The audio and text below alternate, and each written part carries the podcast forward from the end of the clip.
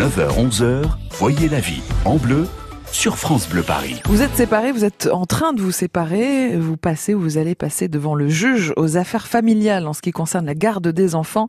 On en parle donc avec Yann Merker, notre psy. Bonjour Yann. Bonjour Corentine, bonjour à tous. C'est la question d'une maman qui s'appelle Céline et qui habite Courbevoie et qui nous raconte euh, Je suis séparée du papa de ma fille depuis deux ans. Le juge pour enfants vient de rendre sa décision de garde alternée.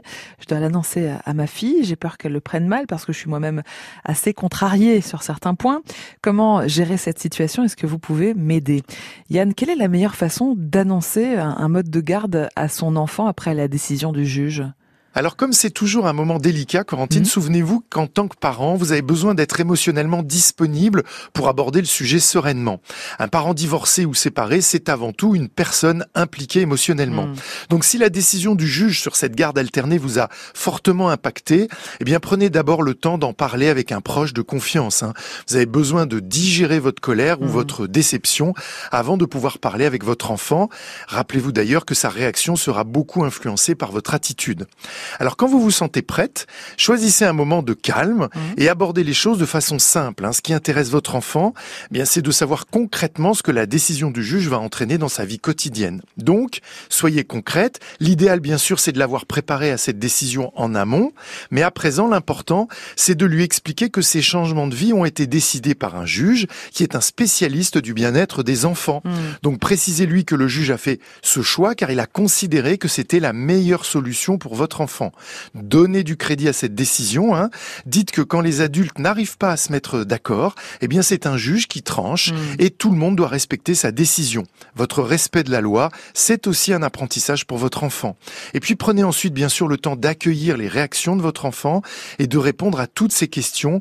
Il a notamment besoin d'être très rassuré. Hein. C'est en particulier le moment de lui redire votre amour solide, inconditionnel, et puis insister sur le fait qu'avoir deux maisons, eh bien ça hmm. n'empêche pas de s'aimer fort et que ses deux parents l'aimeront toujours, même si eux ont décidé de vivre séparément à partir de maintenant. Et eh oui. Alors, Yann, quand on a ce jugement en main, euh, est-ce qu'il y a des erreurs à éviter, des maladresses à ne pas commettre quand on explique, par exemple, qu'il y aura garde alternée à son enfant? Oui, il y a quelques maladresses à éviter, Corentine, comme celle d'exprimer des critiques sur la décision du juge. Hmm. Hein, pour accepter les choses, votre enfant a besoin de sentir que vous êtes vous-même respectueuse de la décision du juge. Donc évitez de dire que vous trouvez la décision injuste ou par exemple trop dure. Et puis ne vous placez pas non plus en victime pour exprimer une colère ou vous faire plaindre. Hein. Votre enfant n'a pas à devenir votre confident ou votre allié. Hmm. Il n'a pas à prendre parti pour telle ou telle chose. C'est pas sa place. Et vous risquez de le perturber beaucoup en l'impliquant dans des considération d'adulte.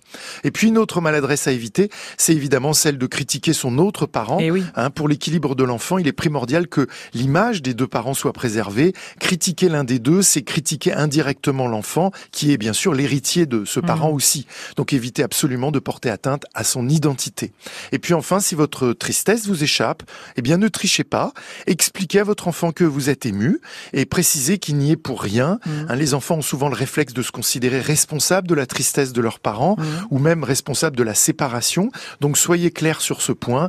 La séparation, c'est une affaire d'adultes. Les enfants n'y mmh. sont pour rien. En revanche, tout le monde est concerné par la décision du juge et chacun doit s'y soumettre. Oui. Bonne journée. À demain. Merci Yann pour vos bons conseils tous les matins. Alors demain, on parlera des gens qui critiquent. Vous savez, euh, parfois on critique les autres, on critique après un dîner chez, chez des amis. Vous faites partie de ces gens qui critiquent, de ces grands râleurs aussi. Si vous voulez commencer un petit peu à changer Rendez-vous demain vers 9h40 sur France Bleu Paris pour euh, voir comment euh, transformer ce passé de cette mauvaise habitude.